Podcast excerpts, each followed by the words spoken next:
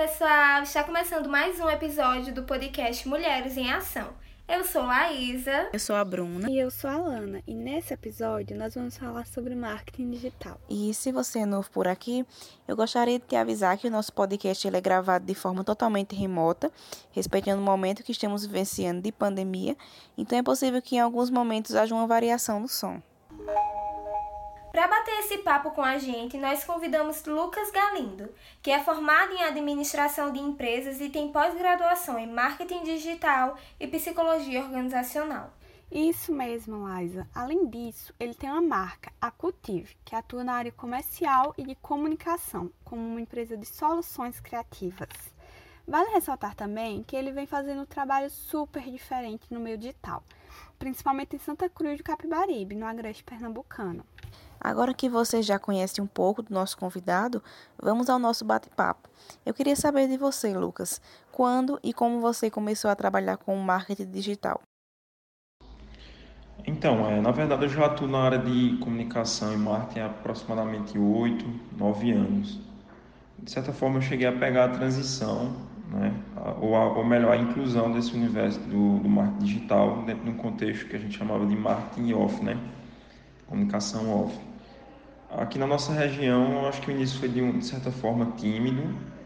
É, tanto, os, tanto os profissionais quanto as empresas é, estavam se adaptando a esse novo modelo, a essa nova forma de, de, se comunicar e, de certa forma, aprendendo, né? E, e hoje eu considero que vivenciamos uma, uma era de aprendizado contínuo. Quanto mais a gente faz dentro desse universo digital, é, mais se tem a aprender e a evoluir. E atuo também hoje na área, de, na área comercial, são as duas áreas que eu atuo, tanto na parte de comunicação quanto na área comercial é, de algumas empresas, na parte de planejamento, vendas, equipe, é, loja, enfim, a parte comercial como um todo. Você falou dessa inclusão do marketing digital no contexto de marketing off e é importante ressaltar o crescimento desse novo meio digital. É, de acordo com um relatório divulgado ainda em 2020 pela Bit Nielsen e Bexis Banco, o e-commerce cresceu 41% em tempos de pandemia. Isso só mostra a força do marketing digital, né? Ele chegou para ficar e crescer cada vez mais. A partir disso, eu queria saber qual o maior desafio que o profissional de marketing digital enfrenta atualmente.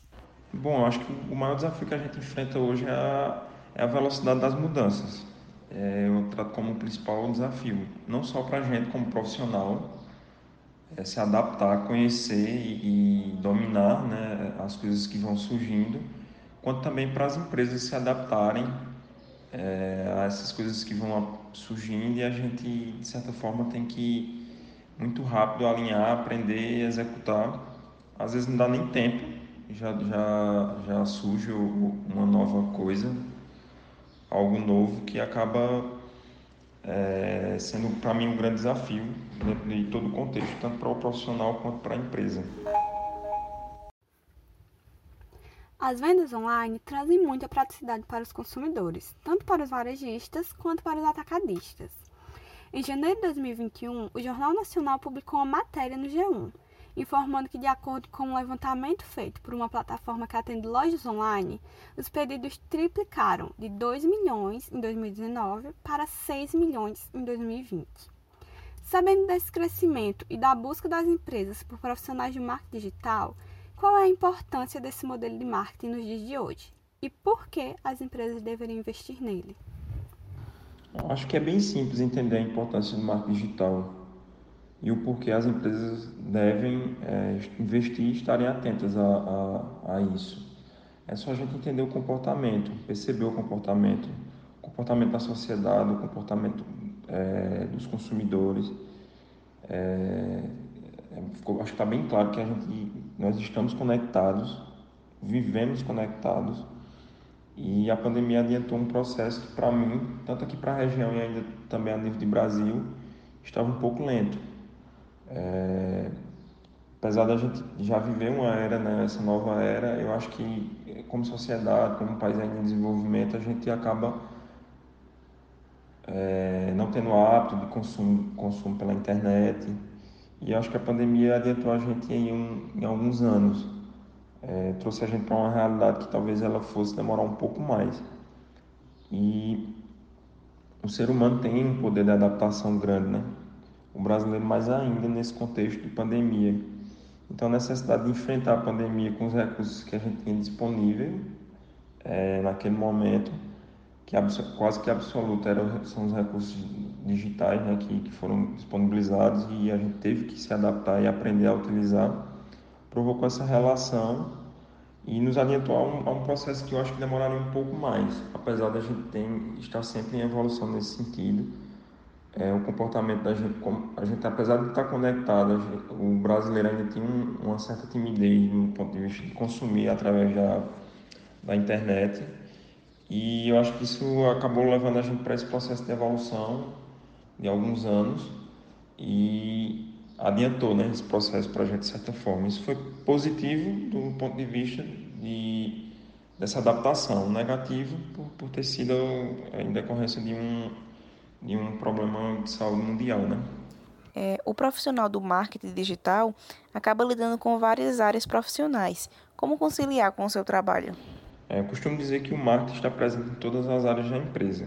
É comum as pessoas ligarem um profissional de marketing apenas à comunicação, né? Principalmente hoje, no dia de hoje, a, a rede social.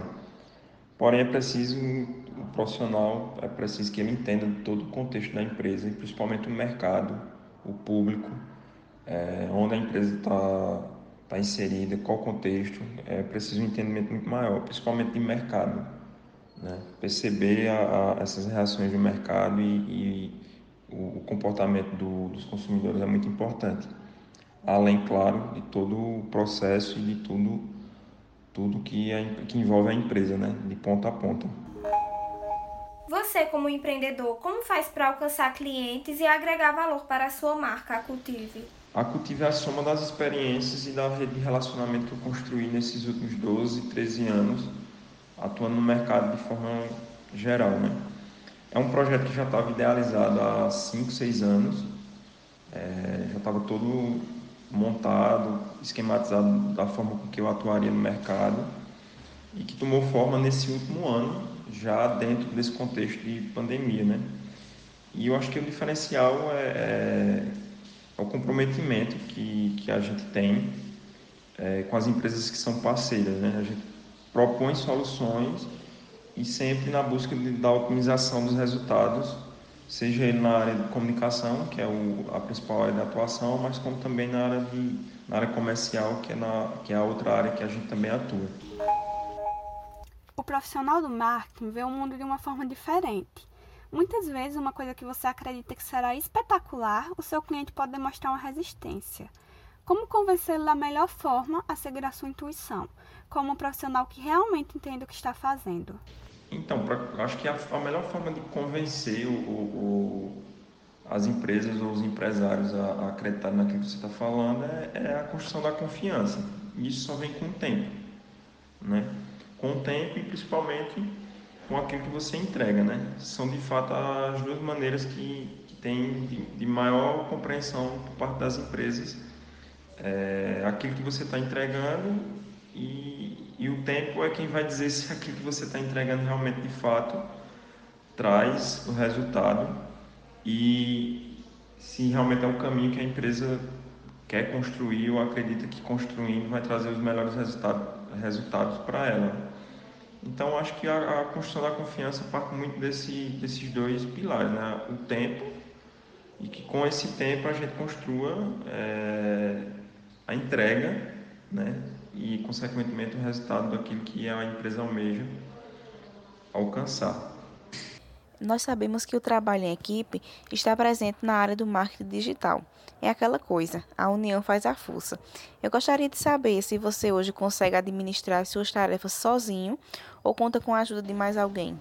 Hoje, hoje eu atuo com, é, de forma independente, mas tem uma rede de, de profissionais que complementam o meu trabalho é, sozinho seria basicamente impossível. E outra coisa que eu gosto e, e sempre busco nas empresas que prestam serviço é incluir as pessoas que são é, colaboradores diretos da empresa, dentro dos projetos, dentro das decisões, participando, é, sugerindo, compartilhando conhecimento, compartilhando a ideia do projeto, trazendo o que as pessoas que fazem parte direto da empresa também acreditam que deve fazer parte daquele contexto, daquela do projeto que a gente está encabeçando.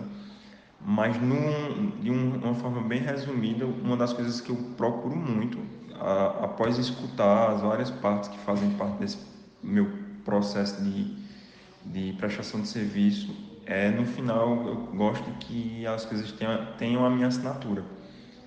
O, a forma com que eu gosto de trabalhar, mas tudo dentro de uma construção coletiva. Né? Quanto mais pessoas estiverem participando, para mim melhor. Mas gosto no final que, a, que, a, que a, o projeto tenha um pouco da minha assinatura. Eu achei muito interessante isso que você pontuou, Lucas, de incluir os colaboradores da empresa nos projetos. Isso é uma forma de humanizar o conteúdo que você produz para os consumidores digitais. E hoje em dia a humanização está sendo bem mais valorizada e bem vista pelo público. Isso acaba sendo um diferencial do profissional e das empresas que usam dessa estratégia. Em uma das publicações da Cultive no Instagram, você fala sobre 70% das empresas não possuírem cadastro de seus clientes. Isso chega a ser um ponto negativo das marcas? É, eu vejo uma, uma busca constante por parte das empresas né, em atrair novos clientes. Normalmente é um processo mais caro, né, atrair novos clientes, porém é um processo totalmente válido. Mas em contraponto eu também vejo pouca atenção e retenção dos clientes e daquele público que já conhece a marca. E eu acredito muito que antes de sair para buscar nova, novos clientes, a gente deve organizar toda a forma de relação que a gente tem com os nossos clientes. A, empresa e as pessoas que fazem parte da empresa têm que estruturar a forma com que ela vai se relacionar com esses clientes, é, organizando todo o fluxo né, de atendimento desse cliente. Com isso, consequentemente, a gente vai fidelizar ter resultados orgânicos né, por parte de, desse processo aqui de, de organização de fluxo, de retenção de cliente, relacionamento, para daí então a gente começar a ter um trabalho, é, depois que a casa está toda arrumada e todos os processos definidos, a gente começar a ter um trabalho paralelo a esse trabalho de retenção né, de clientes, a gente buscar novos clientes que vão entrar dentro de um contexto que já vai estar tá todo estruturado e todo organizado. Eu gosto muito dessa questão de ter um, um cadastro, de ter todo o banco gerenciar, gerenciado, para que a gente possa, ao, por fim de todo esse processo de organização interna, a gente começar a atrair novos públicos que vão entrar dentro de um contexto já bem estruturado e bem organizado. É, isso costuma otimizar bastante os resultados. O que a Cultive traz de inovação para o mercado santacruzense, principalmente? Eu sempre digo, deixo muito claro para as pessoas ou empresas que buscam conhecer um pouco mais sobre o meu trabalho. Eu não sou um consultor, é, eu brinco muito com isso, né? Eu, eu sou o tipo profissional que eu preciso vivenciar a empresa, eu preciso sentir, eu preciso estar dentro da empresa para poder propor as, as soluções que eu acho que são necessárias. É, como eu falei no início, a Cultiva é uma soma de experiências, né? das experiências, das experiências que eu vivenciei né, nos projetos que eu participei, como também nas experiências é, vivenciadas com outros profissionais de outras áreas de atuação, ou até mesmo na, na minha área também de atuação. E dentro desse, desse universo, eu acredito muito que mesmo é, com tanta evolução dentro, dentro desse cenário digital, é, para mim o, o grande diferencial ainda se, se baseia nas relações e na humanização dessas relações entre empresa, pessoas, pessoas, empresas, enfim, independente da forma, se é de forma digital, se é de forma presencial, se é de não importa. Para mim, eu acho que a, é, a, relação entre as pessoas ainda é o grande diferencial, ou entre empresas, entre empresas e pessoas, né? Para mim, eu acho que ainda é o grande diferencial e é onde eu procuro é, embasar toda toda a estratégia que, que, eu, que, eu, que eu penso para aquela empresa, né?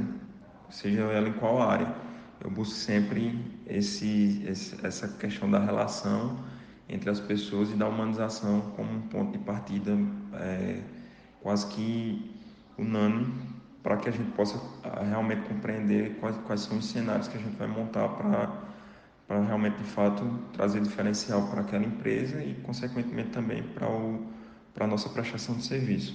Muito interessante. Essa imersão no ambiente da empresa que você fala é realmente importante.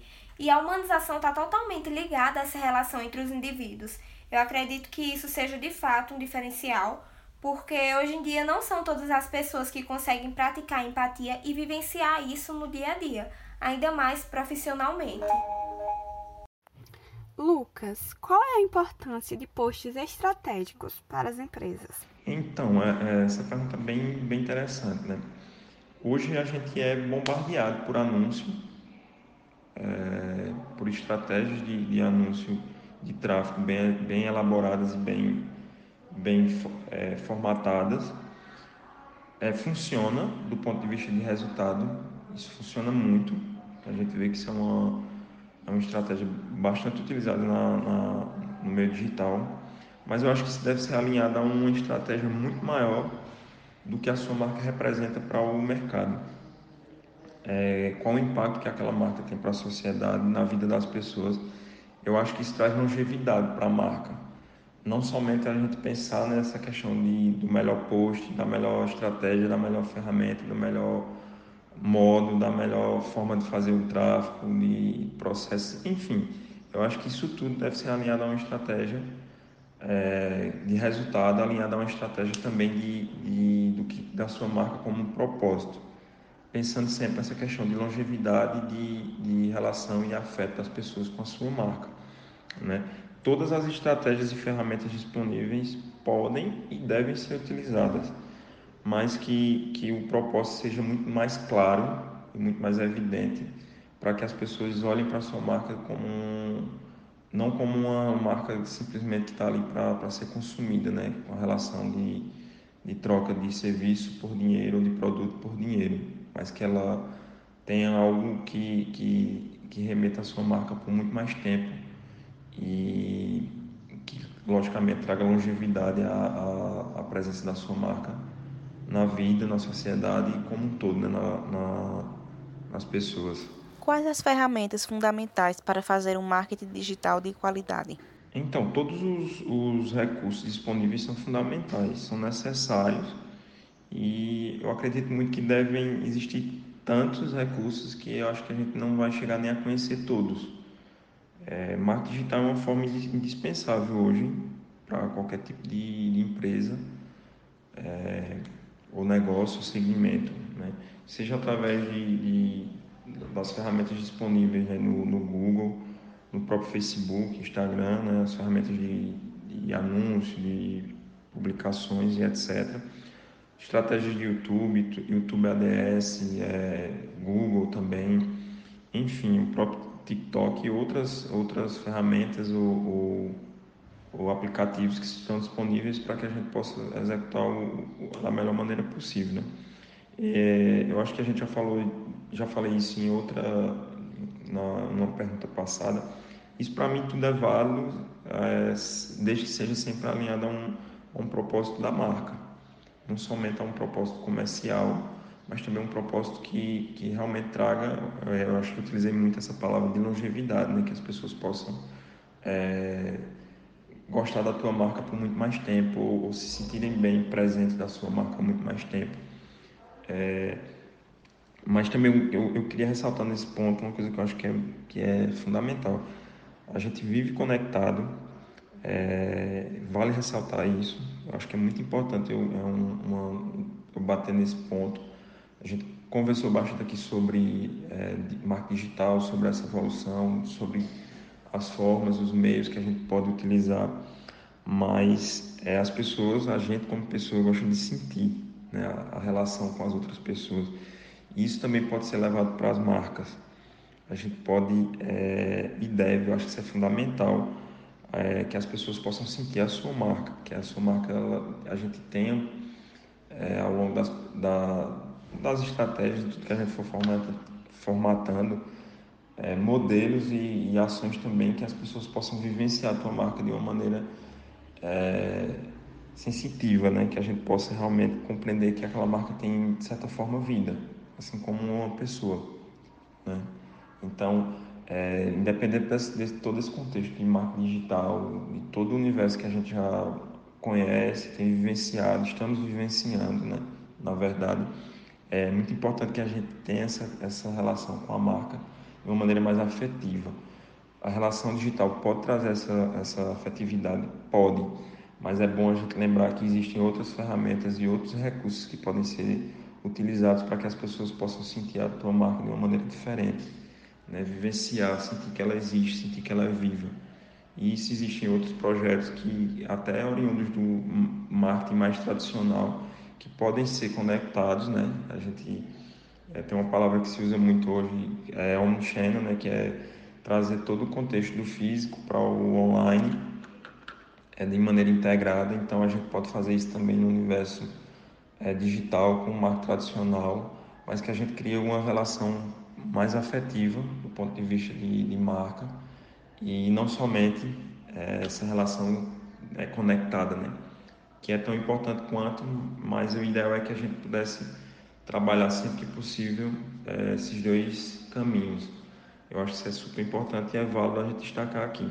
Mas, claro, dentro do contexto que a gente tem vivenciado, as ferramentas que o marketing digital proporciona, principalmente no Google e no Facebook, são fundamentais para para a construção né, de, uma, de uma marca no digital, né, para essa evolução digital como marca. Existem outras e várias outras ferramentas que estão sendo agregadas e integradas a, a esse contexto, que também são importantíssimas. Isso caberia outro, é, especificamente um, um, uma conversa sobre isso, mas que o universo de, de, de ferramentas que estão disponíveis são, são imensas mas eu queria bater muito nesse ponto e deixar essa observação aí para que a gente possa também vivenciar e levar experiências para uma forma de, de experiência diferente para os nossos consumidores, que não somente seja na esteja presente na, no universo digital, mas também no físico.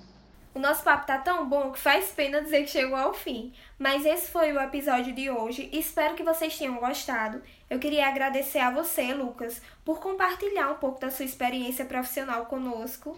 É, por fim, eu, eu gostaria de agradecer pela, pelo convite, né, de estar participando desse, desse projeto. É, fico muito feliz com o projeto que vocês estão desenvolvendo. É, gostei muito do nome, né, de Mulheres em Ação e agradeço o convite, fico à disposição para sempre que vocês precisarem. Podem me chamar no que eu puder ajudar.